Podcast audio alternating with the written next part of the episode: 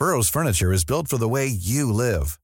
From ensuring easy assembly and disassembly to honoring highly requested new colors for their award-winning seating, they always have their customers in mind. Their modular seating is made out of durable materials to last and grow with you. And with Burrow, you always get fast, free shipping. Get up to 60% off during Burrow's Memorial Day sale at burrow.com slash ACAST. That's burrow.com slash ACAST. burrow.com slash ACAST.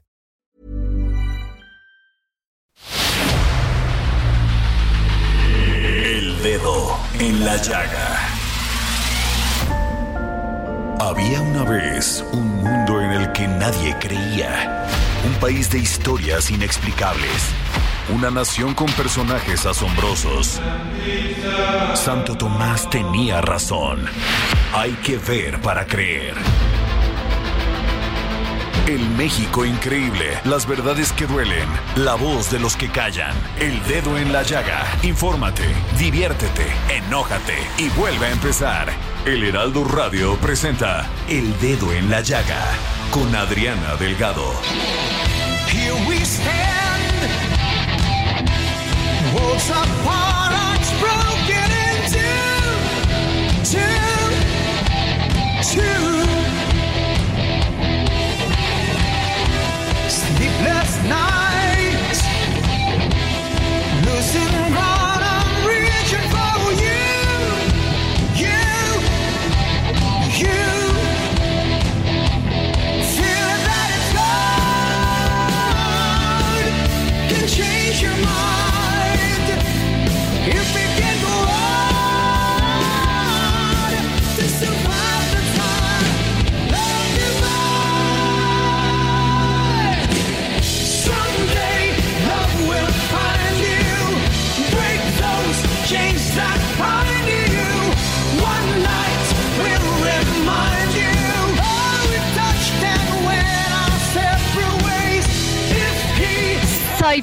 Fan, fan, fan, fan. ¿Cómo estás, Claudia Juárez? Es- escuchando a Journey. Qué bárbaro, buenas. ¿eh? No, pero además esta canción, Separate Ways, es una canción que tiene una letra, que tiene un declarado mensaje en el que queda clarísimo que la intención es terminar con una relación, pero no lo hace de una manera hiriente o acusadora, más bien es una aceptación del destino y el deseo que la otra persona que pueda para que la otra persona pueda encontrar el verdadero amor en los brazos de alguien. Es que además tú escucharías, tú escuchas estas canciones y dices, no, bueno, a ver, rock, pesado. Son de lo más románticas. Y esto te habla de cómo poder decir las cosas bonitas de una manera donde haya arte, donde haya música, donde haya academia de la música, donde haya personas con estudios que hacen música.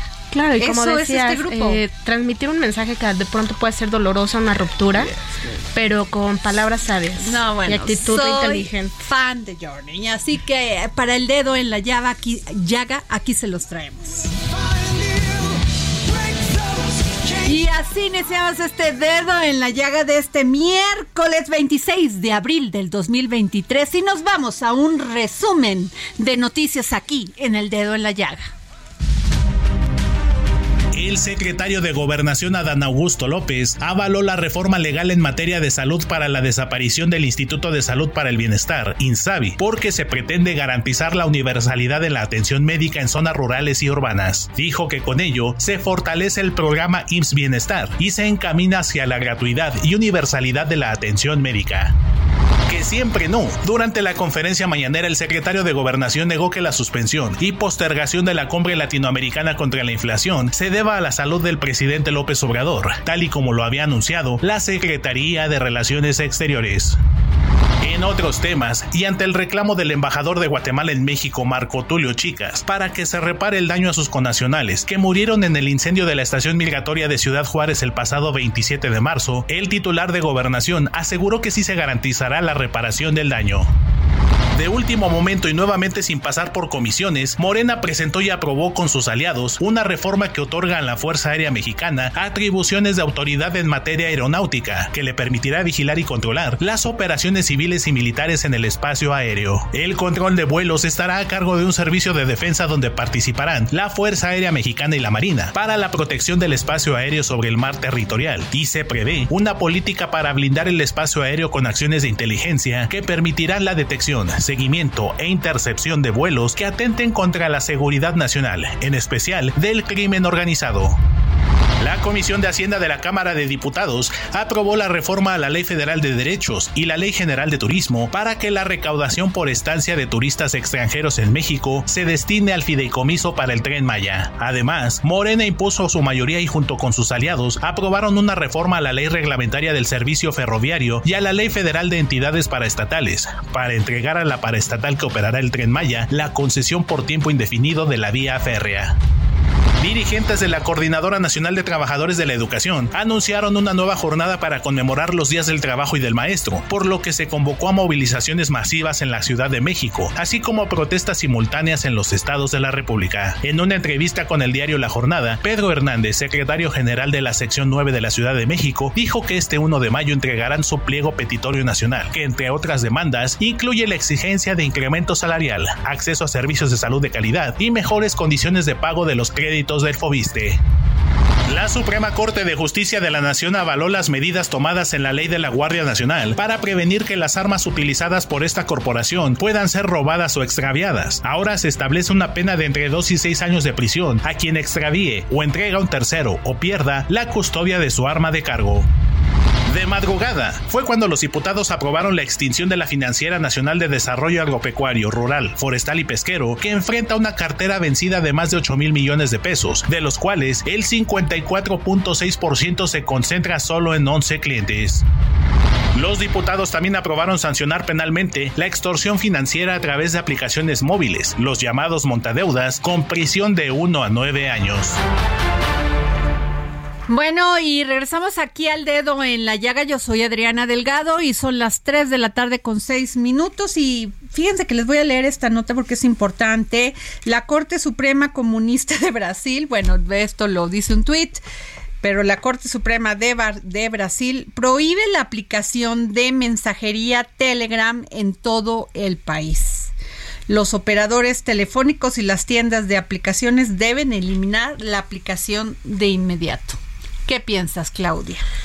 Híjole, pues está curioso el asunto, ¿no? Porque cada vez los gobiernos están coartando más, al final de cuentas, no la comunicación gusta, y la no libertad les de expresión. La, el, eh, pues todo lo que se dice democráticamente. Se ven amenazados. Pues se ven amenazados, no les gusta, no les gusta estar en el escrutinio y pues de un de las redes sociales porque muchas veces no sabes quién te está diciendo las cosas, pero te Exacto. las dicen, ¿no? Y fíjate que este ministros califican la desaparición del Fidecine como inconstitucional y le dan una nueva oportunidad y es que Fidecine sigue vivo. Esta tarde la segunda sala de la Suprema Corte de Justicia de la Nación aceptó que la desaparición del fideicomiso es inconstitucional.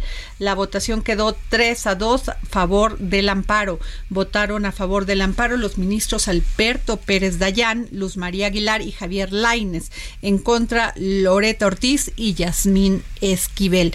Así que ayer, no sé si tuviste la oportunidad, hubo críticas de del Toro, de Iñárritu, de Cuarón, Sí, claro. grandes cineastas, ganadores del Oscar mexicanos, que pidieron que no desapareciera, que al contrario lo apoyaran. Y para- son voces que tienen todo el valor y toda la experiencia y si lo están diciendo es por algo. La corte dio revés. Claro. Al menos por Enhorabuena por y a ver qué pasa. A ver qué pasa.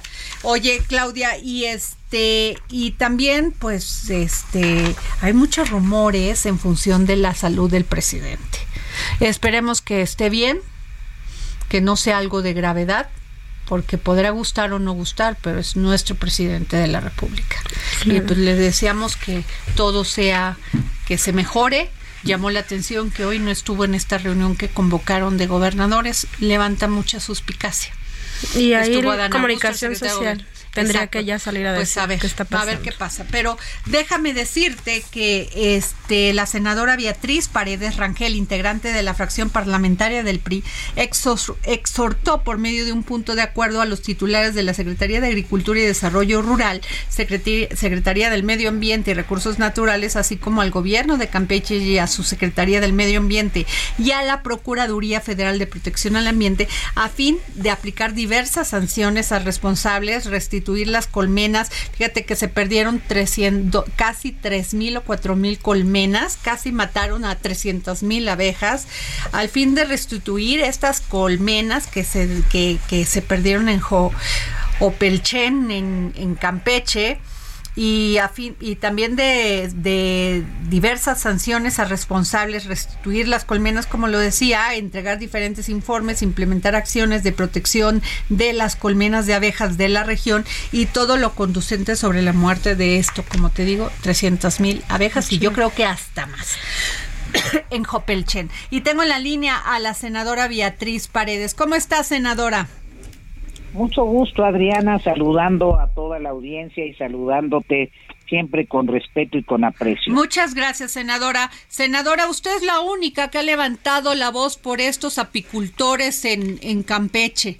La verdad, eh, muy oportuno su punto de acuerdo y, y qué acciones más se van a realizar para poder este, apoyarlos. Es verdaderamente un desastre. Pues eh, en realidad yo lo que hice fue acompañar a los propios apicultores. Los propios apicultores eh, levantaron la voz con mucha, con mucho valor civil, con mucha potencia. Es, eh, estoy eh, muy orgullosa de las organizaciones eh, de origen indígena, maya, chen, los cheneros, como ellos mismos se dicen, las uniones de apicultores, muchas mujeres apicultoras que denunciaron con gran valor eh, civil, pues lo que fue un ecocidio, eh, que lo que nos interesa eh, a todos los que apreciamos la naturaleza es que se llegue a las últimas consecuencias en la investigación. Por eso este es un punto de acuerdo dirigido a las instituciones federales, a Semarnat y a SADER y a las autoridades locales. Que quede claro cuál fue el motivo que afectó de manera muy dramática a miles de colmenas y a eh, millares de, de abejas, eh, porque eh, es evidente que hay que encontrar la causa para que no se repite esta desgracia y sobre todo eh, restituir la posibilidad de que estos eh, eh, campesinos y campesinas apicultores puedan eh, restituir su actividad productiva. Y es que además, senadora, eh, no tenemos esa sensibilidad para entender la importancia de las abejas en nuestro medio ambiente. Sin ellas no hay vida, sencillamente no hay vida. Efectivamente, Adriana, y qué bueno que eh, en tu programa se aborde esto y que muchas de las personas que nos están escuchando, que son población urbana, puedan reconocer el valor de las abejas, que son uno de los principales polinizadores de la naturaleza, tal vez el principal polinizador. Eh, los insectos polinizadores juegan un papel fundamental en la reproducción de eh, las especies vegetales.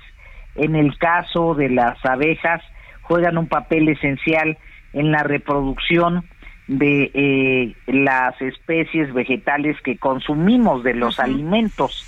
Claro. Entonces, el eh, riesgo de que los polinizadores eh, eh, vivan un accidente de esta magnitud eh, afecta la producción agrícola y en el caso de las abejas de la península de Yucatán, de Campeche y de Yucatán, también eh, es una afectación muy seria para la producción de miel.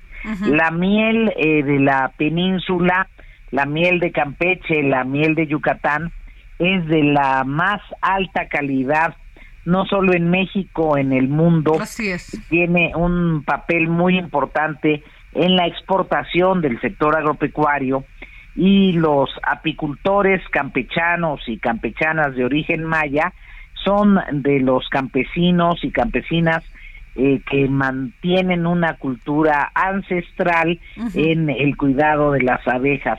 Entonces, por muchos motivos es indispensable identificar las causas, pero no solo eso, reponer el daño. Por eso nuestra recomendación no solo es de carácter investigativo, sino estamos exigiendo que se actúe conforme a la ley y se le repongan a los eh, campesinos y productores y productoras afectadas sus colmenas. Ahora, eh, senadora Beatriz Paredes, eh, ¿no cree que se deberían de endurecer las sanciones para estas este, empresas que dañan el medio ambiente de tal manera, esta crueldad animal terrible? Por ejemplo, en el caso de las abejas, o sea, usar, porque ellos en su, en su narración dicen que volaban este avionetas este eh, pues aventando el, el, este agroquímico, el insecticida. Entonces, ¿no deberían de, de, de, poner sanciones más duras? Mira, Adriana, lo que yo creo es que no se debe debilitar a las instituciones responsables de eh, cuidar eh, de las especies vegetales, la sanidad vegetal y el apoyo a la sanidad animal. Una de las cosas más increíbles que ha pasado en esta administración es el debilitamiento de Senacica. Senacica es la institución eh, eh, encargada de vigilar de la sanidad vegetal y de la eh, sanidad animal y se le han regateado recursos. la pelea por el presupuesto cada año es terrible y eh, es eh, la institución que garantiza que no eh, se expandan las enfermedades animales, que no se entre al país semillas contaminadas, que el trasiego de productos vegetales o de productos pecuarios no ponga en riesgo, no haya pandemias eh, de carácter vegetal o de, eh, o de carácter eh, pecuario en el país. Y el proceso de debilitamiento de Senacica que se ha vivido en estos años y ahora dentro de las instituciones que quieren desaparecer están desapareciendo la productora nacional de semillas. Entonces no entiendo, no entiendo cómo en medio de estas catástrofes, en lugar de robustecer las áreas que tienen que estar encargadas de esta vigilancia y de aplicar la, la normatividad, en lugar de fortalecerse, se debilitan. No entiendo a dónde quieren que llegue nuestro sector productivo agropecuario. Así es, pues sin duda, y además lo de la financiera rural, este senadora Beatriz Paredes, un golpe a los a los productores del campo también.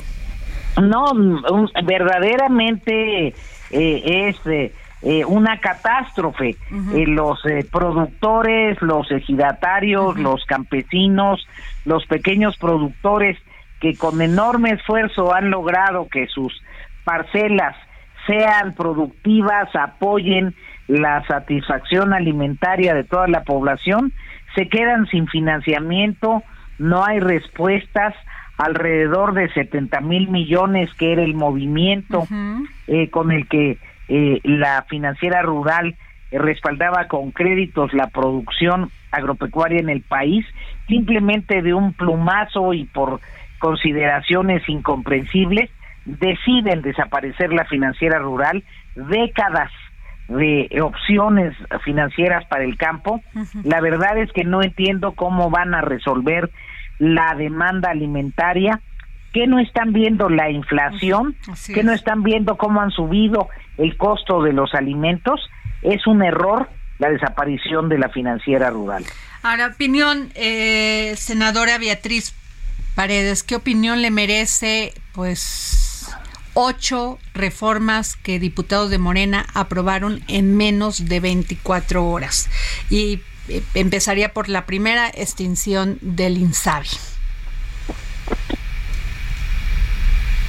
Bueno. Mire, mire Adriana, yo creo que la sociedad mexicana es eh, la primera que está entendiendo que legisladores que hace dos años y medio aplaudían, eh, parecía que eh, eh, era motivo de entregar el premio Nobel de Medicina a la creación del INSABI y ahora son los mismos legisladores que dicen que fue un gran error hacer el INSABI.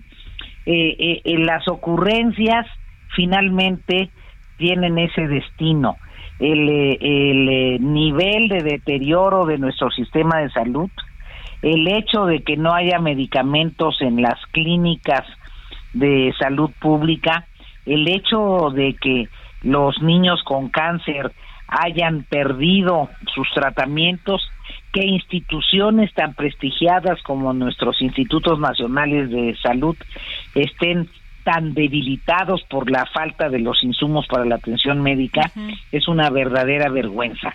Entonces, yo no comprendo y por eso, por eso eh, estamos propugnando porque no se regrese a un esquema autoritario en donde la mayoría parlamentaria opere de manera mecánica, sin un análisis, sin una capacidad de razonamiento, sin una capacidad crítica, no es posible que así opere la mayoría parlamentaria en la Cámara de Diputados. Y además, pues, ¿qué, qué este, cara le van a dar al, al, a, la, a México con 700 mil eh, con 700 mil personas fallecidas durante la pandemia del COVID? Y con cifras alegres, con datos eh, que se ocultaron y por eso, por eso entiende uno por qué no quieren que se renueve el el INSAI, por eso, por eso eh, no quieren que haya consejeros en el INAI, eh, la opacidad parecería que es el eh, reino de la gente de Morena, cuando no estaban en el gobierno exigían transparencia. Y ahora que les corresponde a ellos demostrar con los hechos que quieren la transparencia, están desapareciendo al Instituto Nacional de Transparencia. Es verdaderamente incomprensible. Este, pues también esta, esta, este albazo que dieron en función de la recaudación por visita de extranjeros al Tren Maya, ¿cómo lo ve? O sea, todo lo que se recaude de visita de turismo o de extranjeros, este va a ir a parar al Tren Maya. Mire, yo creo que ya no saben qué hacer en torno al tema del, del Tren Maya porque el proyecto original ha sido rebasado eh, muchísimas veces, no tenían declaraciones de impacto ecológico, han cambiado el trazo, eh, es, es un proyecto que saben dónde empieza, pero no saben dónde termina. Otra ocurrencia, esta, esta decisión. Y este también pues este extinguen al CONACIT y crean otro consejo. ¿Qué cree que va a pasar ahí? También lo de la Secretaría de la Función Pública para contratar bienes y servicios serán casi juez y parte. Lo que eh, eh, lo que preocupa de la propuesta de la ley de ciencia y tecnología, en primer lugar, es eh, que la comunidad científica y académica expresó muchos puntos de vista muchos planteamientos eh, atendiendo eh, la posibilidad de presentar propuestas y muchas de estas propuestas enriqueciendo la iniciativa y no fueron verdaderamente tomados en cuenta.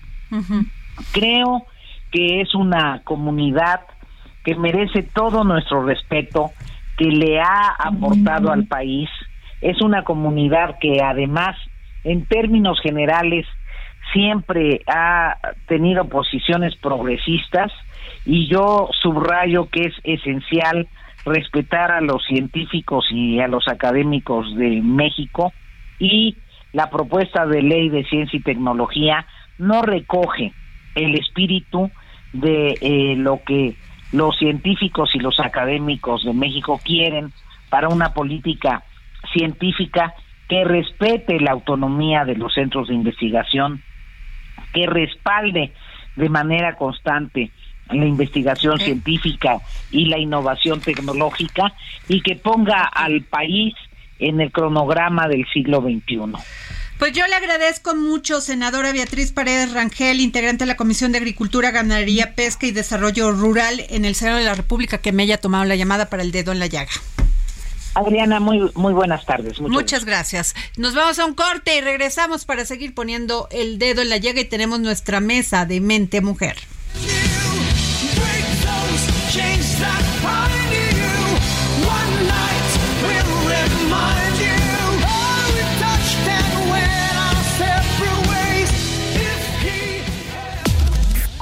Sigue a Adriana Delgado en su cuenta de Twitter arroba Adri Delgado Ruiz. Además, te invitamos a enviar tus opiniones y comentarios en texto o por mensaje de audio a través de WhatsApp al 55 2544 3334.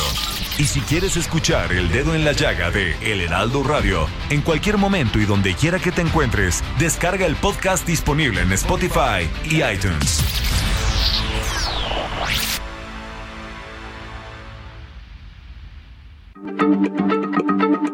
Heraldo Radio, la H se.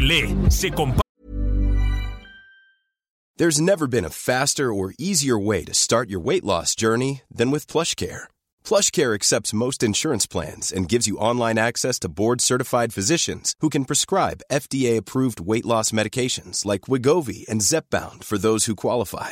Take charge of your health and speak with a board-certified physician about a weight loss plan that's right for you.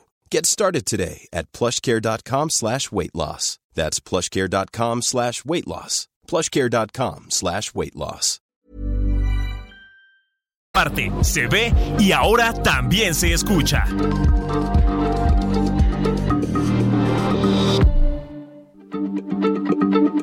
Heraldo Radio, la H se lee, se comparte, se ve y ahora también se escucha.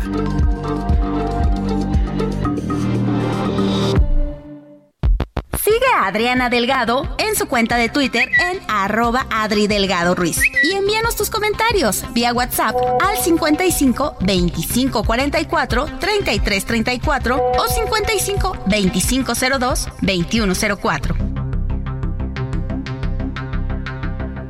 Adriana Delgado entrevista en exclusiva a la cineasta Ina Payán. Yo he sido una gran defensora de las mujeres en la industria del cine. Me gustaría más todo lo que has hecho, que le platiques a nuestros, a las personas que nos están viendo en este momento y que no te conocen Ajá. o que te conocen porque tú estás detrás de las cámaras. Sí, yo estoy detrás de y me cuesta mucho estar frente a Lo las sé, cámaras. lo sé y por eso te agradezco mucho que estés aquí. Sí, este, pues he hecho varias películas, llevo como 32 películas, unas buenas y otras malas y otras muy malas. Pero siempre me he divertido muchísimo y siempre las he hecho con muchísimo cariño. Este, te diría que hay otra película que me gusta muchísimo que se llama Los Lobos, que está dirigida por un chico que se llama Samuel Kishi de Guadalajara y habla sobre una experiencia personal de él porque su mamá decide separarse del padre y se lleva a él y a su hermanito a vivir a Estados Unidos. Y también de alguna manera es otra película de migración en ficción, eh, pero está vista desde el punto de vista de los niños. Entonces es muy, muy preciosa y entrañable y esa pues me encanta también, es una película que me gusta muchísimo. Y eh, he hecho algunas comedias también, he hecho algunos thrillers y bueno, y ahorita el mundo del documental la es lo que me, me entusiasma también. Jueves, 10.30 de la noche. El dedo en la llaga. Heraldo Televisión.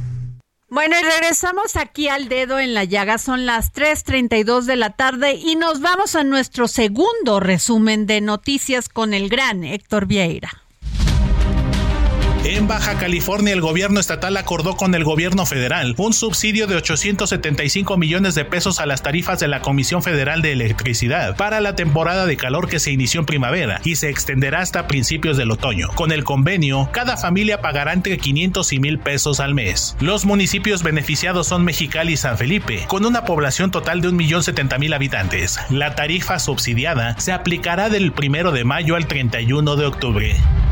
En Oaxaca, integrantes del Comité de Víctimas por la Justicia y Verdad 19 de junio, acompañados por la Red Estatal de Víctimas Tomás Martínez y la sección 22 de la Coordinadora Nacional de los Trabajadores de la Educación, presentaron una iniciativa ciudadana para tipificar las ejecuciones extrajudiciales como delito en el Código Penal de la entidad. Con ello, se pretende evitar casos como el desalojo fallido en Asunción Nochixtlán en 2016, donde murieron siete civiles. Victoria Rodríguez Eja, gobernadora del Banco de México, reconoció que la Junta de Gobierno de la institución evalúa hacer un alto a los aumentos a su tasa de referencia en su próxima reunión de política monetaria programada para el próximo 18 de mayo, ante la disminución que muestra la inflación. También destacó que México se encuentra en mejor posición que en el pasado para hacer frente a un complejo panorama económico externo. Y es que el alza de la tasa de interés por parte del Banco de México, con el fin de combatir la alta inflación, afecta aún más a los pequeños agricultores del país, que ya de por sí carecen de acceso al financiamiento. Así lo alertó Patricia Krause, economista para América Latina de Cofase, una compañía de origen francés especializada en seguros para exportadores. El periodista Carlos Mota en su columna en El Heraldo de México destacó lo dicho por el secretario de Hacienda Rogelio Ramírez de la O en cuanto a que el consumo es lo que está dando solidez a la economía mexicana, lo que está permitiendo que haya crecimiento sostenido y para muestra la fortaleza financiera que ha tenido Electra, empresa de servicios financieros y comercio en los primeros meses del año. En contraste, las acciones del First Republic Bank se desplomaron ayer en 49%, después de que el lunes informara que sus depositantes retiraron más de 100 mil millones de dólares durante la crisis bancaria del mes pasado, por temores de que se convierta en el tercer banco en quebrar tras el colapso de Silicon Valley Bank y Signature Bank. El gobernador de Florida, Ron DeSantis, anunció que prohibirá al Partido Comunista Chino comprar tierras agrícolas en Florida. ¿Qué tal? El peso inició la sesión de este miércoles con una depreciación del 0.23%, cotizándose alrededor de 18 pesos con 13 centavos por dólar, con el tipo de cambio tocando un máximo de 18 pesos con 13 centavos y un mínimo de 18 pesos con 3 centavos por unidad. Ruta 2023. Delfina Gómez Álvarez, candidata de Morena al gobierno del Estado de México, aseguró que realizará un proyecto de mejora de distribución de agua potable en la entidad, en coordinación con la Ciudad de México y el gobierno federal. La candidata morenista aseguró que en todos los 125 municipios que conforman a la entidad ha recibido peticiones para atender esta problemática y advirtió que la falta de atención en la distribución del agua en la entidad podría culminar en un problema más grave. Por su parte, la candidata a la gubernatura de la coalición va por el Estado de México, Alejandra del Moral, se comprometió a concluir las obras que dejó pendientes como alcaldesa de Cuautitlán Izcalli en 2009, como un hospital comunitario. También anunció que construirá el libramiento Hacienda Atenco con Tianguistengo, conectando a la carretera México-Toluca. Y regresamos aquí al dedo en la llaga. Son las 3:36 de la tarde. Yo soy Adriana Delgado. Sígame en mis redes, arroba Adri Delgado Ruiz. Y nos vamos con nuestro compañero Iván Saldaña, reportero del Heraldo Media Group, por la firma de este convenio de Tales y Grupo Andrade en el marco de la inauguración de la Feria Aeroespacial. Y sobre todo, a ver, vamos a escuchar a Iván porque bien interesante la información. Iván. ¿Qué tal, Adriana? Auditorio, buenas tardes. Sí, esta mañana se eh, llevó primero la inauguración de la Feria Aeroespacial de México, la FAMEX 2023, un evento que originalmente iba a encabezar o se preveía en el en, el, en, las actividades que iba a encabezar el presidente Andrés Manuel López Obrador, sin embargo, eh, fue encabezado por el, el canciller.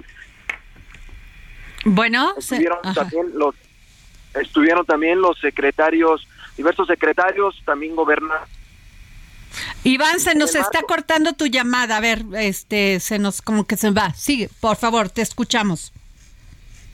Te comentaba, Adriana, que en el marco de la inauguración de esta feria también se llevó a cabo este acuerdo entre la empresa francesa Thales y Grupo Andrade, eh, pues un acuerdo para con el objetivo de eh, eh, comenzar a producir, a presentar primero y a producir también en México eh, un vehículo, el Busmaster, un vehículo protegido 4x4, todo terreno, con alta seguridad especial para grupos de defensa y protección. Con este acuerdo, esta firma de este acuerdo, Grupo ANAVE, eh, pues, se está fijando el objetivo de cruzar fronteras del mercado mexicano y expandirse por América. Fue encabezado este acto por la vicepresidenta ejecutiva del Desarrollo Internacional, eh, Tales, eh, Pascal Suiz, y también eh, el ingeniero Ángel Mieres, presidente del Grupo Andrade.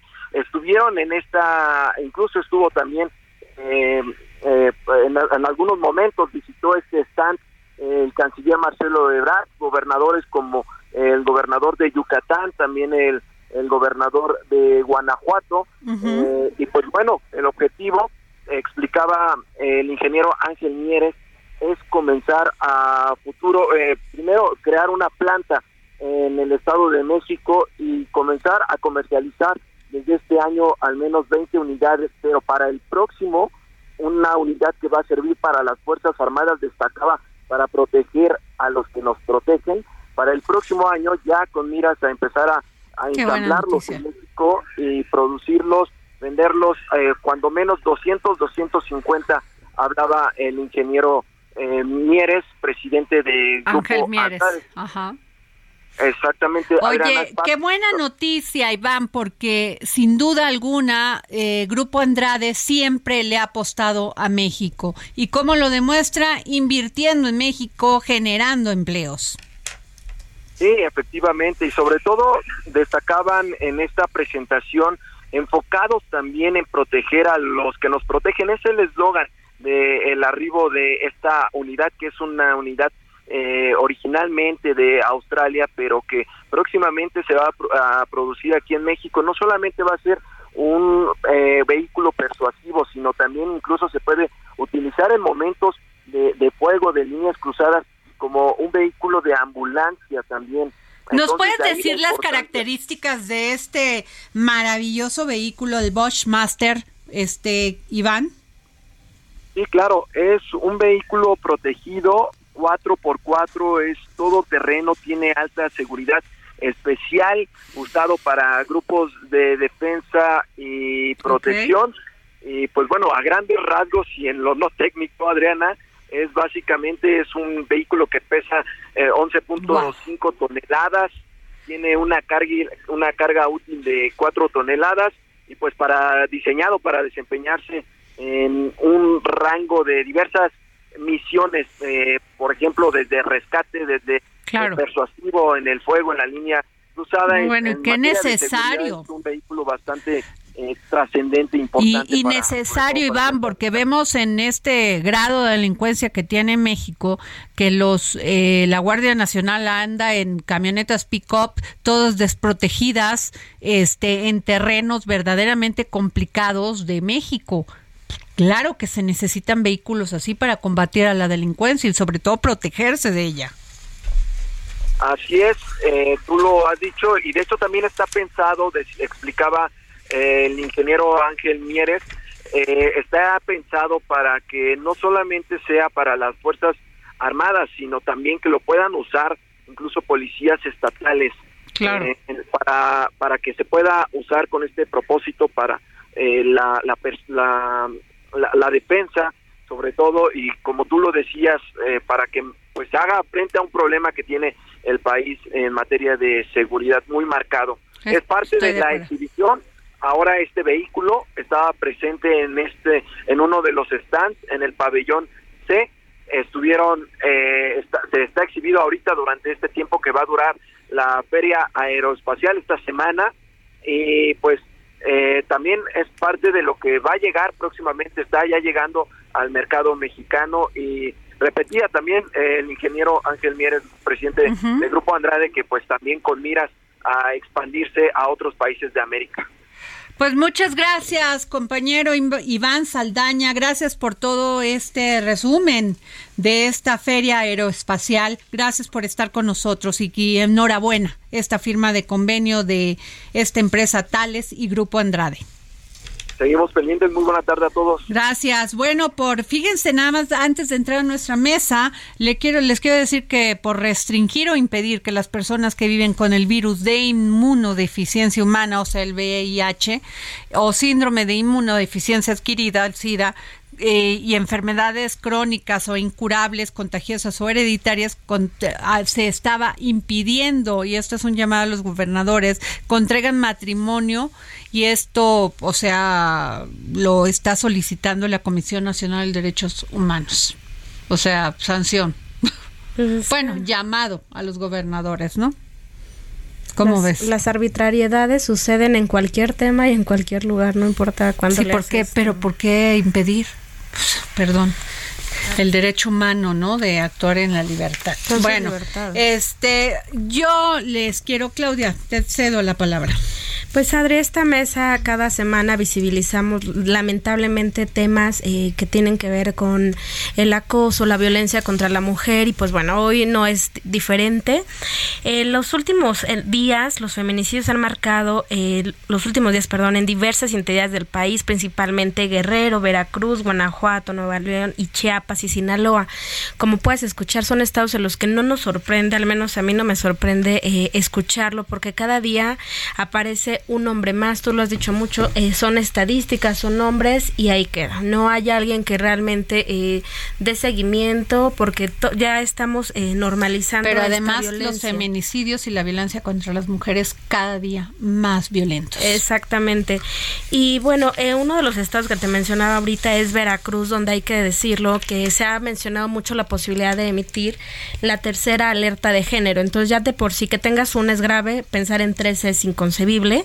Y pues bueno, resulta nada más y nada menos que en Veracruz, en las últimas 72 horas, Adri, todavía ahorita chequé, dije, ¿cuántas son las 72 horas? Se me hacía como muy poco. Solo en los últimos tres días ha habido tres feminicidios terribles. Te los voy a, a mencionar Por favor. y, y como decías, no quisiéramos dar cuenta de estos hechos, pero se les tiene que visibilizar en algún momento para llegar a Por una solución. por respeto a las víctimas. Exactamente. Y bueno, el caso más reciente se reportó de un feminicidio en Veracruz. Como te decía, se trata de María José, quienes aseguran que tenía golpes en el cuerpo y padecía de violencia doméstica. Eh, los vecinos afirman que esta mujer había ya denunciado a su pareja, incluso que la semana pasada ella había acudido a las instancias eh, de autoridad y a las de la policía para pedir ayuda por una golpiza que le había dado su esposo y una semana después está muerta. Y te decía, ella es solamente uno de los tres casos, el otro te lo comento brevemente. Stephanie fue asesinada por su compañero de clase. Este presunto feminicidio de María José también es el tercero, bueno, y el de Stephanie es terrible, pues resulta que esta chica que muy joven, como decíamos, no hay edad para sufrir esta violencia ni los feminicidios, Stephanie Nao- Naomi eh, tenía 13 años y fue asesinada el pasado jueves 20 de abril en Tecolutla, Veracruz. Su presunto atacante es Víctor N y se encuentra detenido luego de ser entregado por su padre un día después de la agresión. Este chico eh, tiene solamente 14 años, entonces es inconcebible lo que está sucediendo. Y un caso más es eh, también este caso que se ha hecho muy sonado, pero pues no basta con que suenen en las redes sociales ni en los micrófonos como este programa. Hay que darle seguimiento. La tarde noche del sábado fue localizado sin vida el cuerpo de una mujer con visibles huellas de violencia al interior de una vivienda en la colonia, en una colonia de Jalapa en Veracruz. Y esta mujer fue identificada como Yazaret Cepeta Martínez, quien era enfermera del Centro Estatal de Cancerología y era originaria de Papantla. Tres casos en una misma entidad y de lo que se sabe, porque seguramente hay muchos otros casos que ni que siquiera, ni se han siquiera hay escuchado. denuncias, tienes toda la razón. Este, Daniela, Claro. tú tienes otros casos que en a ver, esto estamos hablando de dos semanas. Dos semanas y estos casos de, de feminicidios, de homicidios contra mujeres. A ver. Sí, Adri, pues yo les traigo eh, otros casos en diferentes estados, como ya lo mencionaba Clau. Por ejemplo, en León, Guanajuato, una mujer fue ejecutada presuntamente por equivocación en un ataque directo en el interior de un domicilio que comparte numeración con otro Eso domicilio. dicen. Ah. Es, esa- eso es pues lo que se sabe hasta ahora. Aunque bueno, aunque tenían la misma numeración, pues estos domicilios comparten distinta letra, ¿no? Eh, también la semana pasada fue asesinada una mujer a balazos. La mujer tenía 52 años de edad y ella se encontraba en el polideportivo de la colonia La Merced. Esto sucedió en Guajuapan de León, en la Mixteca oaxaqueña. E, en ese mismo caso, otra mujer resultó herida. De acuerdo con testigos que pues presenciaron el hecho, las mujeres habían terminado de jugar basquetbol y estaban descansando cuando de pronto un hombre se acercó a ellas con un arma y comenzó a dispararles. Principalmente a la mujer, pues que resultó, eh, pues sí, que fue asesinada y que falleció en este, en este hecho, ¿no? En Monterrey, otra mujer eh, murió apuñalada presuntamente a manos de su cuñado, quien pues se dice que padece una enfermedad mental. Esto ocurrió la noche del viernes en el municipio de Escobedo, en Nuevo León. Este crimen se registró en el interior de una vivienda en la cual lamentablemente estaban dos niños, un pequeño de seis meses y otro niño de dos años, quienes eran hijos de la víctima. Y bueno, también en Oaxaca encontraron un cuerpo de una mujer en la comunidad de Sachila. La víctima fue encontrada en el camino a la lobera de esta localidad y fue identificada con las iniciales de MLA. En este caso, la Fiscalía agregó que esta investigación se hace con perspectiva de género y bajo el protocolo de investigación Por lo menos. Mínimo. mínimo. Así es. Y estos son los casos que... Pues, Otros, Claudia.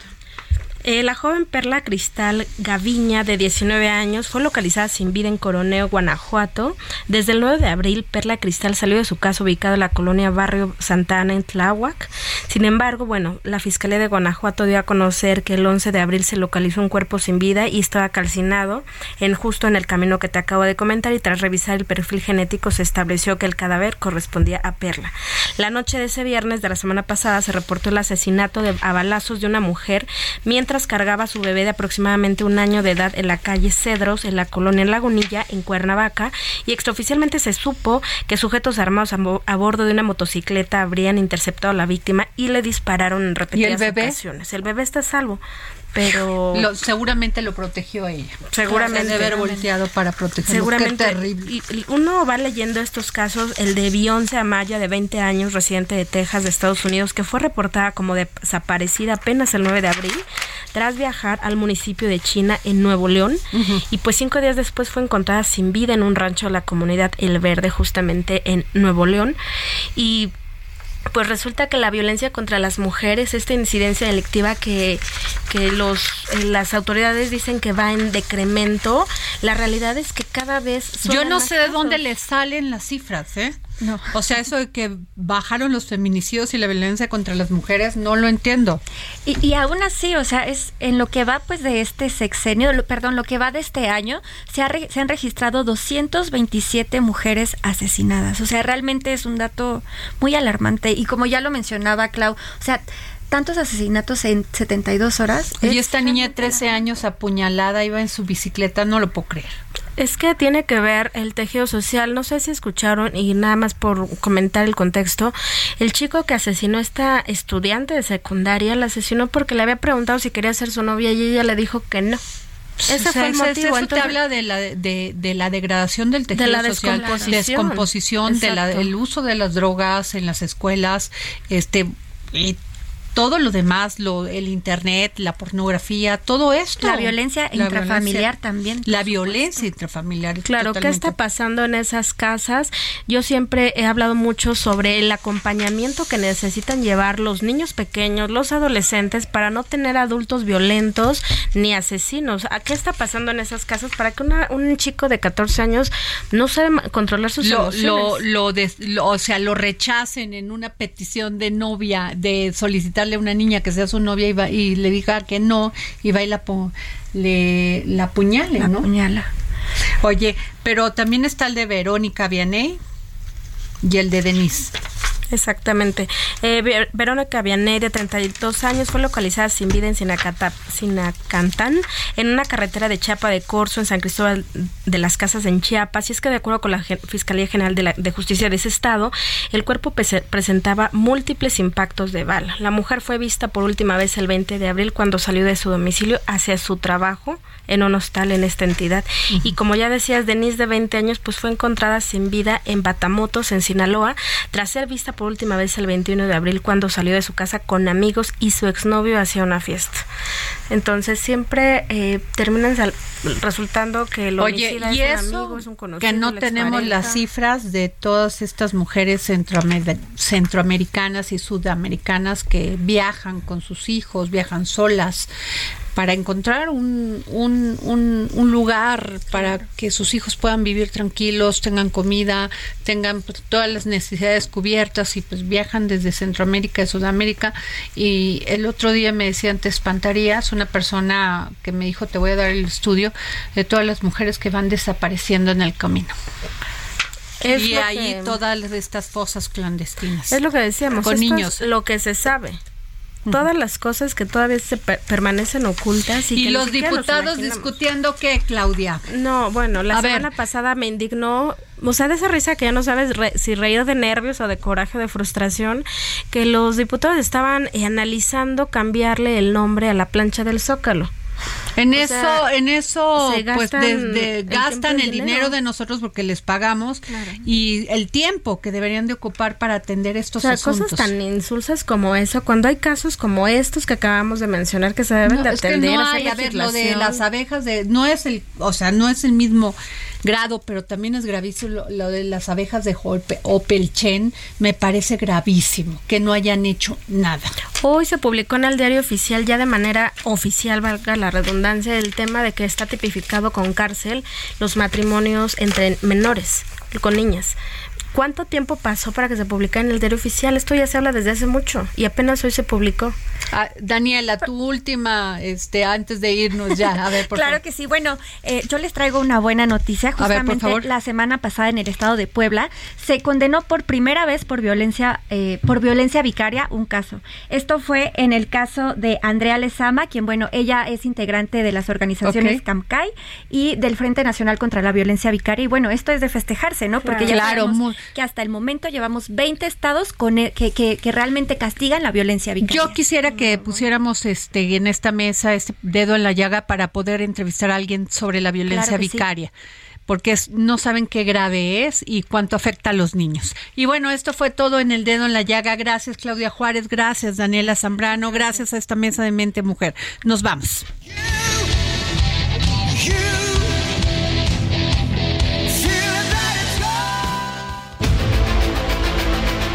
El Heraldo Radio presentó El Dedo en la Llaga con Adriana Delgado.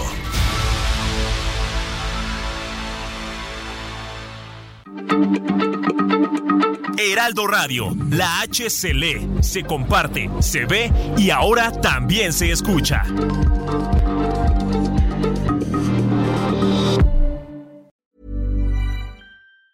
Planning for your next trip? Elevate your travel style with Quince. Quince has all the jet setting essentials you'll want for your next getaway, like European linen, premium luggage options, buttery soft Italian leather bags, and so much more. And it's all priced at 50 to 80% less than similar brands. Plus, Quince only works with factories that use safe and ethical manufacturing practices. Pack your bags with high-quality essentials you'll be wearing for vacations to come with Quince. Go to quince.com slash trip for free shipping and 365-day returns.